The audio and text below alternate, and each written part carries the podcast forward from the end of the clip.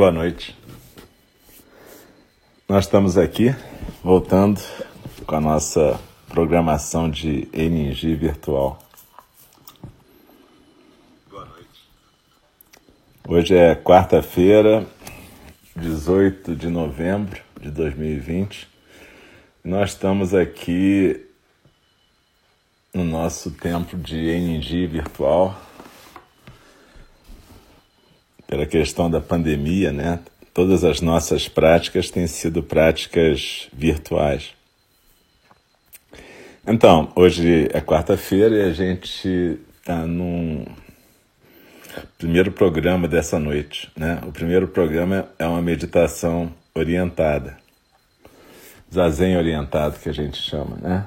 Então, é uma meditação em que o professor, no caso hoje sou eu, nesse horário, Alcio, no qual o professor compartilha a meditação com as pessoas que estão aqui presentes, né? Então a gente medita junto com vocês e ao invés de meditar em silêncio, como é o habitual quando a gente está no templo presencial, a gente medita em voz alta, compartilhando a nossa prática com vocês. E a gente sempre faz esse, essa introdução, peço desculpa para quem já ouviu sempre, mas a gente sempre faz essa introdução para dar tempo de quem está chegando para a prática ao vivo entrar, né? E a gente aproveita para alguns lembretes, às vezes acontece da gente falar alguma coisa que é relevante ou não.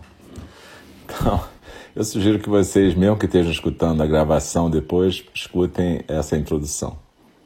A gente sugere sempre que a pessoa ache um lugar tranquilo, em casa ou no trabalho, onde você estiver meditando, e que você possa sentar ou na postura oriental, naquela postura da yoga, né? Postura de lótus, com o quadril em cima de uma almofada mais alta e os joelhos e os pés numa almofada mais baixa, com as palmas dos pés voltadas para cima, ou na postura de semilótus, onde uma das, um dos pés está apoiado na coxa da perna cruzada e o outro não. Ou na postura birmanesa, quando você está com as pernas cruzadas, mas uma na frente da outra. O que a gente sugere é que você nunca fique de perna cruzada naquela postura ocidental de perna cruzada, que as pernas ficam levantadas com os joelhos altos. Isso não funciona. Então, ou você fica na postura de lótus, semilótus ou birmanesa. Também pode ficar de joelhos aquele banquinho de meditação ou com uma almofada dobrada apoiando. É uma postura que em japonês eles chamam de seiza. Quem faz arte marcial às vezes já está habituado com essa postura. E se você não ficar em nenhuma dessas posturas orientais, você pode ficar na postura ocidental, sentado numa cadeira com os pés no chão o assento da cadeira deve permitir que as suas pernas fiquem com os joelhos fletidos a 90 graus, as coxas paralelas ao chão. O assento reto de preferência, e você não deve ficar afundada numa poltrona, mas sim ficar sentada numa cadeira com as costas não encostadas na cadeira, no espaldar, os ombros soltos, o peito aberto e, é claro, eu sempre lembro isso. Se você tiver algum problema postural ou alguma coisa que impeça você tanto de sentar na postura oriental quanto na postura ocidental, você pode fazer do jeito que você quiser, deitada, em pé, mas de preferência uma postura na qual você possa ficar quieta ou quieto nos próximos vinte e tantos minutos. Normalmente a gente tem essa introdução que dura uns 10 minutos para dar tempo da galera chegar. E depois a gente tem a meditação mesmo, de 8 até 8 e 20, mais ou menos, porque depois a gente fala um pouquinho ainda e depois tem um pequeno intervalo antes do segundo programa da noite, que é a fala do Dharma, às 8 e 30. Então, na verdade, vocês fiquem na postura que vocês conseguirem ficar para poder ficar quietas e quietos durante esse tempo. A ideia não é aquela brincadeira de criança, jogo de estátua, mas é para a gente realmente poder entender o que é ficar quieta, prestar atenção plena à postura, respiração e ficar em silêncio. Cada professor, cada instrutor, instrutora e professora aqui em Indi tem um jeito de compartilhar a sua prática. Como eu estava dizendo no começo, o que a gente faz aqui nessas práticas guiadas é praticar junto com vocês. E essa é a importância também de vocês. A presença de vocês faz com que a gente compartilhe a nossa prática e, portanto, a gente também preste mais atenção no que a gente está fazendo, o que é muito legal. Eu acho que desde o início dessa pandemia, em março, 16 de março, quando a gente começou a fazer todas as atividades do tempo em forma virtual, a gente começou a praticar com um certo eu diria, quase com uma atenção maior, né? A gente saiu daquela zona de conforto, de chega no templo, senta na sua almofada ou cadeira e a coisa vai mais ou menos de um jeito automático, que nem sempre quer dizer que você está praticando com atenção, apenas quer dizer que você já habituou com uma certa coisa. Então, essa situação virtual, ela nos forçou a prestar um outro tipo de atenção, né? A gente pratica, a gente compartilha a prática com quem está aqui na sala, a gente tem que prestar atenção se o, o se o som está indo, se a internet não caiu. Então eu acho que isso foi bem interessante. É claro que ninguém pode achar interessante essa tragédia que está acontecendo, mas já que ela está acontecendo, a gente tem que aproveitar ao máximo todas as circunstâncias para continuar a aprender e praticar. Então procurem se colocar num, numa postura firme, porém tranquila, num lugar relativamente silencioso da casa.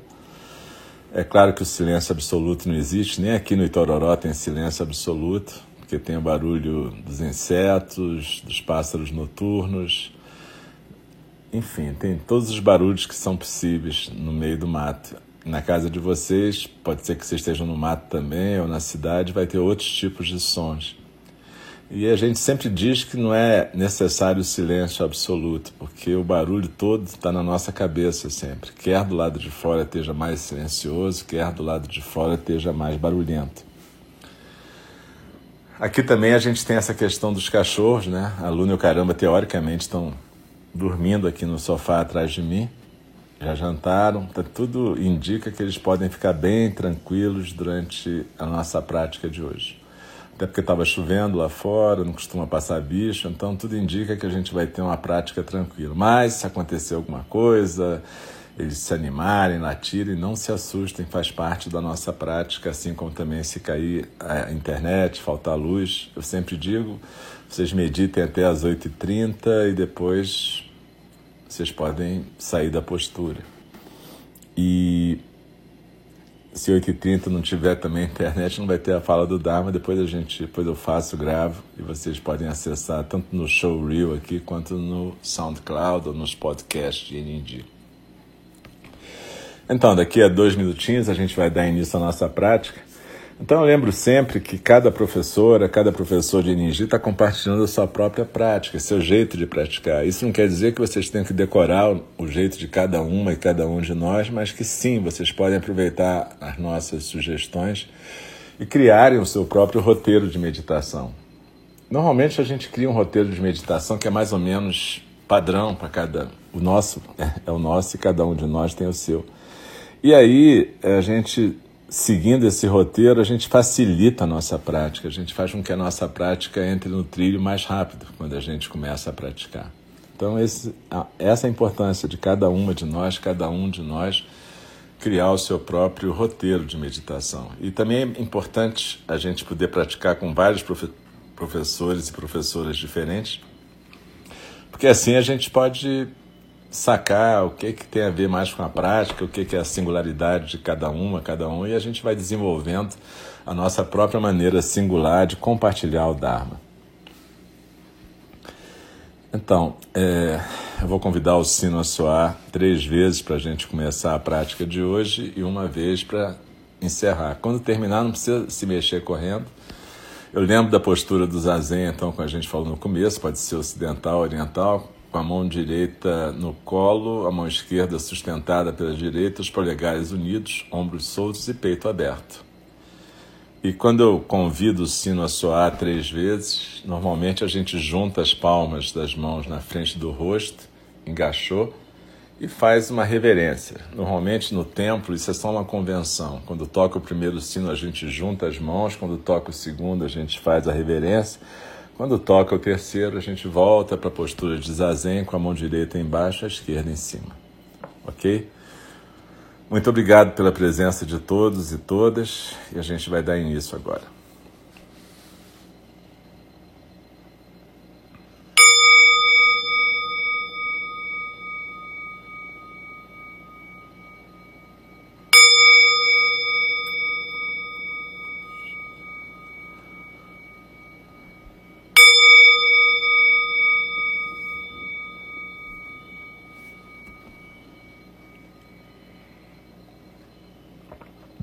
Inspirando e expirando pelo nariz,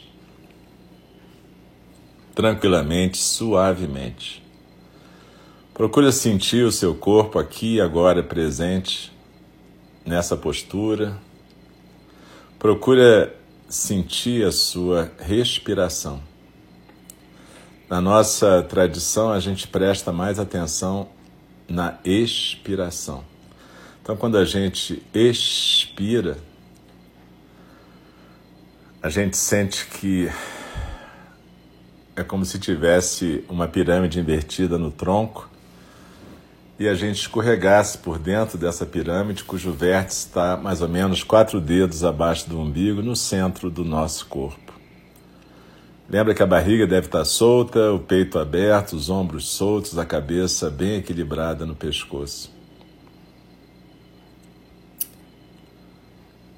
E sempre que a gente está começando um período de prática, a gente coloca a intenção de que essa prática possa ser benéfica para nós e para todos os seres. Colocar uma intenção de beneficiar e servir a todos os seres já vai dar uma cor mais bacana para a nossa prática. E ela, desde o começo, não vai ser uma prática egoísta, só para o nosso bem ou para um pretenso uma pretensa elevação espiritual. A gente abre mão de qualquer expectativa quando está começando uma prática zen desse tipo. A gente formalmente coloca no nosso coração que a gente não quer alcançar nada de especial, ao contrário, a gente quer poder começar a perceber a nossa própria vida, o nosso próprio corpo essa própria existência singular como algo exatamente especial, exatamente por isso nada de especial. Então desliza na expiração e se aquieta no centro.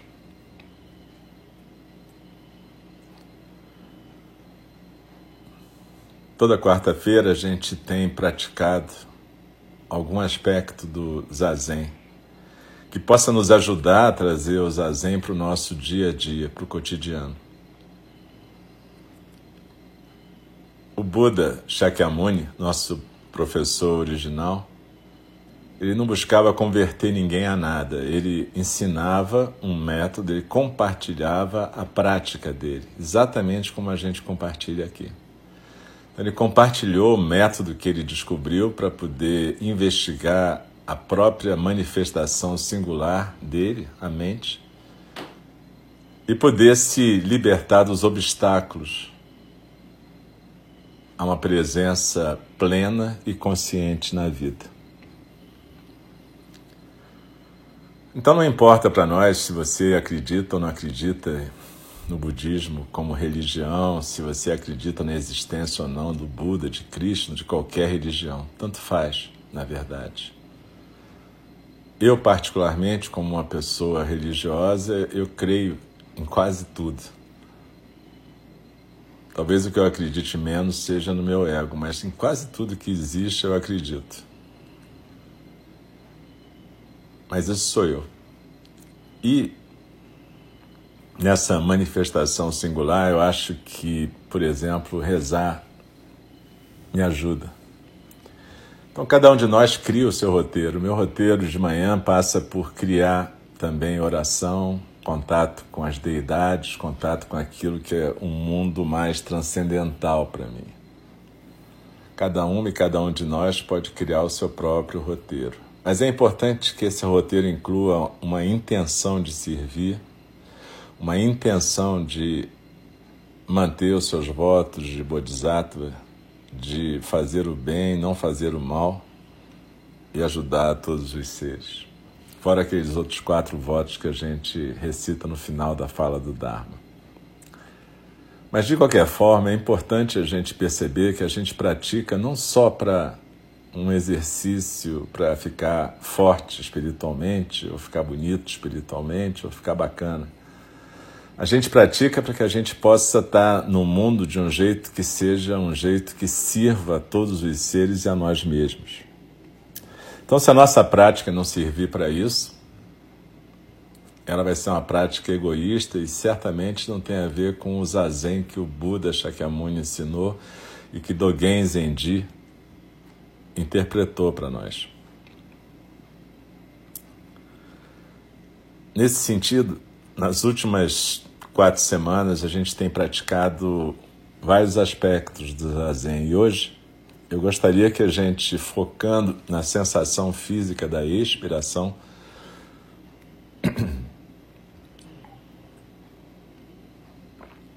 e na postura, pudesse colocar no coração a intenção de que essa prática nos acompanhe durante todo o dia e toda a noite. Como é que a gente faz isso? De manhã, quando a gente acorda, é um primeiro momento para a gente agradecer por estar vivo, agradecer pelo dia que a gente tem. E aí a gente, óbvio, faz higiene, arruma a cama, etc. Começa o dia deixando a cama sem o traço da nossa passagem, que nem a gente faz na almofada de zazen no templo, né? Então a gente começa o dia apagando o traço da noite. Faz a nossa higiene, arruma a cama e, e aí faz a primeira meditação do dia. No meu caso, eu começo com oração e meditação.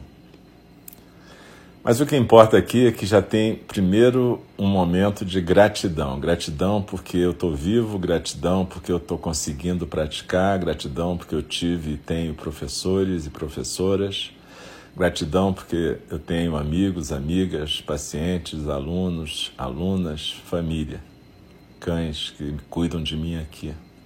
Saúde suficiente para poder estar tá compartilhando isso tudo saúde suficiente para compartilhar isso com vocês. Então, como vocês percebem, a minha primeira intenção na meditação passa por um agradecimento ao universo.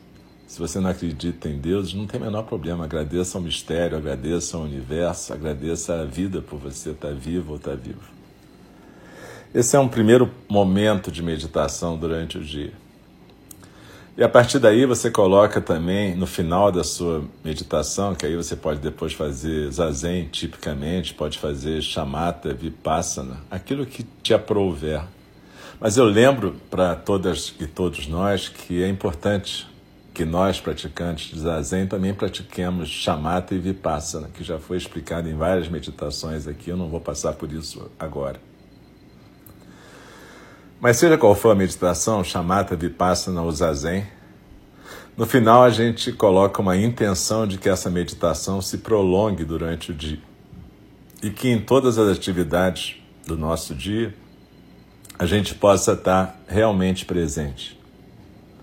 A gente possa estar realmente consciente do corpo, da respiração e de tudo que está se passando. Nesse sentido, é, isso é um primeiro remédio para uma coisa que frequentemente acontece conosco. Frequentemente nós estamos desconectados da nossa experiência corporal, da nossa experiência sensorial. A gente vive conectado em mil telas e, e muitos pensamentos, mas raramente a gente está conectado nos nossos corpos e sensações. Então, desde o começo do dia é importante a gente manter essa prática da meditação que mantém a conexão com o corpo. E aí a gente vai ser capaz de identificar áreas de dor, tensão, incômodo. Isso vai ser fundamental para a nossa saúde física e mental, para a gente identificar o que está acontecendo naquele momento. Então não adianta só você usar o Koan do Rinzai pergunta o que é isso, quem está aqui, ou quem é esse, se você não tem contato com o corpo com a respiração e com a sensação. Aí vai ser só um exercício mental fazendo de conta que é zazen. Mas o primeiro zazen tem a ver com essa presença integral no corpo, seja lavando os pratos, varrendo o chão, fazendo a comida, cuidando do cachorro. Enfim, é importante você dedicar esse primeiro momento em que você está botando o seu dia em movimento a estar tá realmente presente numa postura de zazen na sua vida. E, a partir daí, com essa conexão estabelecida com o corpo, mente, sensação, cada sensação e cada sentimento que aparecer, você vai poder observar sem necessariamente se identificar com aquilo. Esse é um ponto importante. O Buda não queria que a gente virasse zumbis indiferentes. Não é isso. Mas a gente devia aprender a acolher sentimentos, sensações, emoções, nossas narrativas, acolher com carinho, mas não ficar apegadas e apegados a elas. Acolher significa degustar, viver, experimentar e deixar ir. O nosso a questão da primeira verdade e da segunda que segunda que o Buda ensinou para nós é que a gente se agarra às experiências que a gente vive, aos pensamentos que a gente tem. A gente os cultiva e isso traz angústia e sofrimento. A gente para de estar no presente e começa a viver no imaginário do passado, do futuro, do próprio presente, com um comentário mental contínuo. Por isso é tão importante você acordar cedo e dormir cedo o suficiente para que você, quando acordar, não caia direto no mundo das telas ou do trabalho. Que você tenha tempo para se reconectar com o seu corpo, mente singular, condutos e canais do Dharma nesse momento. Para que você não seja arrastada ou arrastado desde o começo do dia por essas coisas que vão te desconectar cada vez mais da sua experiência. Então, estando conectado e conectado com o que está acontecendo, com respiração, postura, sensações, você pode, a partir do momento em que você organizou o seu dia, você pode partir para os encontros que você vai ter nesse dia. Nossos dias são feitos de relações pessoais, profissionais, relações em que a gente serve e é servido, cuida e é cuidado. Então a gente tem que aprender nessas relações a não se deixar levar pelas nossas narrativas pessoais, não se deixar enrolar pelos gatilhos. Se você nunca leu o Guia do Caminho do Bodhisattva de Shantideva, que é um livro do século VIII, mas que tem uma versão moderna pela Pema Chodron, em português foi traduzido e publicado pela Grifo, chama Sem Tempo a Perder que é uma tradução comentada do Guia do Caminho do Bodhisattva, do Shantideva, que é um manual para a gente, Bodhisattva. E o Shantideva fala muito sobre esses gatilhos. Mas como é que a gente pode identificar gatilhos se a gente não tiver atenção plena?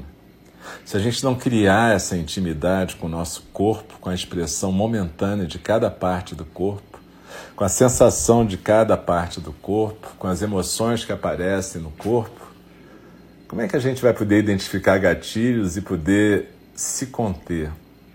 Observe, a ideia do Dharma não é se reprimir, é se conter e fazer as escolhas corretas, a ação correta, a atitude correta. Então a gente faz as escolhas que impliquem não provocar sofrimento para nós nem para o mundo, e sim trazer benefício e servir a quem está à nossa volta. É óbvio que isso não é simples, não basta falar sobre isso, mas quando é que você vai achar que está na hora de começar a treinar?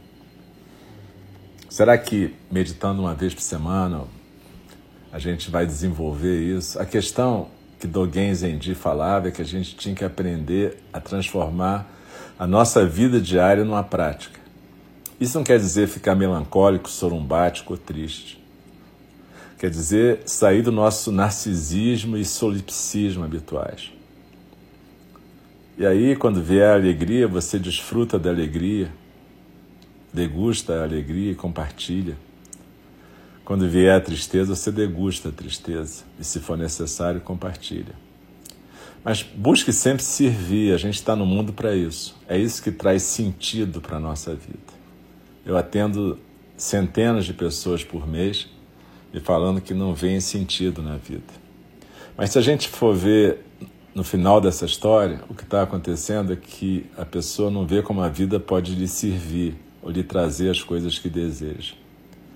Porque quando a gente serve, a gente descobre qual é o sentido da vida. O sentido da vida é o cuidado amoroso. E é exatamente esse o nome do nosso templo, Templo do Cuidado Amoroso Eterno. Porque é isso que faz com que a gente possa ir abrindo mão de nossos apegos e aprendendo a ser um canal para o Dharma. Um canal para o Dharma se diverte, tem relação sexual, se apaixona, se desapaixona, sofre, ri. Mas um canal do Dharma não se apega nem fica cultivando o sofrimento. Um canal do Dharma, ele é um canal de serviço. Então procura inspirando e expirando colocar essa intenção no seu coração. Entender que o Buda Shakyamuni compartilhou com a gente um projeto de vida, não um exercício ou simplesmente um exercício de mindfulness para você ser um melhor empregado na sua firma, para você produzir mais dinheiro para o seu patrão, para você ser um melhor serial killer ou sniper. O Buda ensinou uma prática que é um projeto de vida de serviço. É um projeto de alegria na vida, uma alegria transcendental. E que não implica em crença nenhuma, num pós-vida ou numa religião. Implica numa crença profunda no aqui e agora, na conexão com o seu corpo e na construção dessa conexão através de uma prática. Então entenda que quando a gente está aqui praticando, deslizando na expiração, a gente não está falando só de uma técnica para você aprender a chegar num estado especial.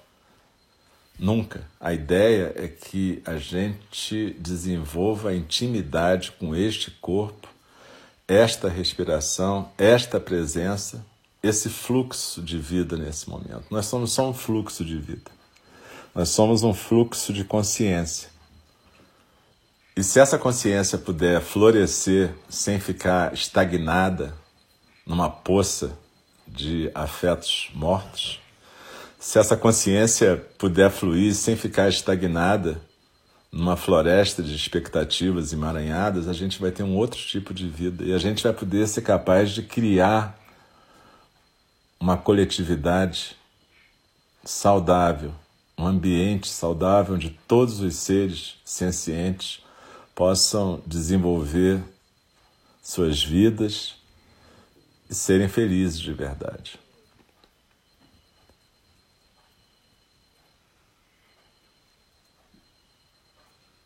desliza na expiração, se aquieta no seu centro. Procura viver o zazen não como uma técnica ou um momento da sua semana. Procura criar a intenção de que isso seja a sua vida realmente.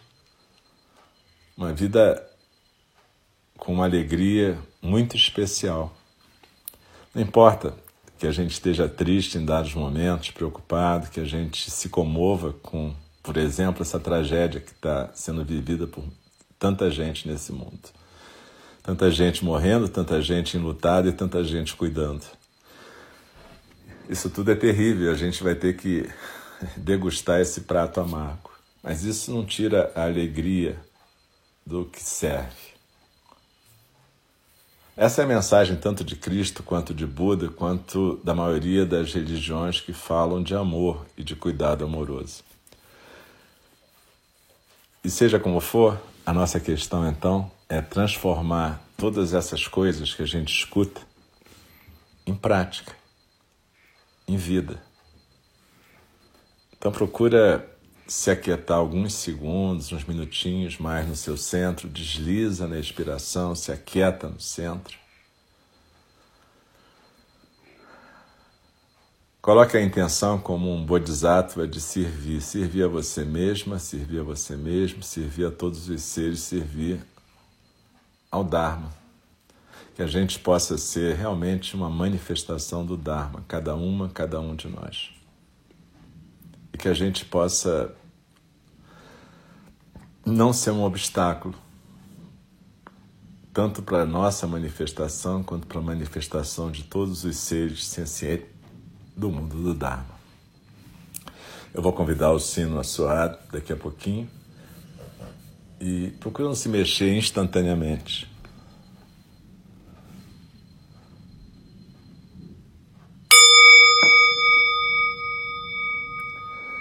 Quando esse sino toca, a gente faz um gachô de novo, palma da mão direita com a esquerda unidas na frente do rosto, uma reverência, a gente volta para a postura do zazen.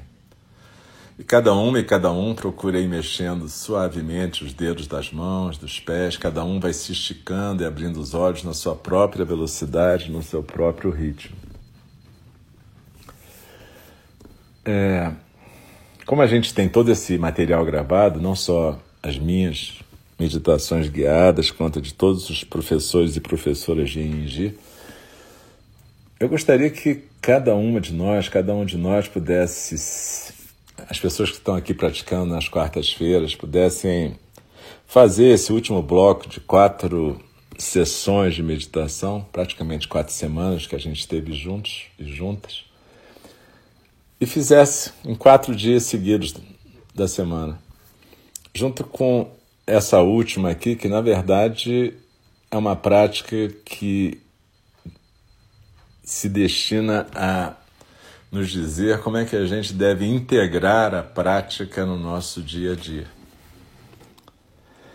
Então é importante que a gente possa fazer esse exercício. A nossa prática ela tem que ser uma prática viva no mundo.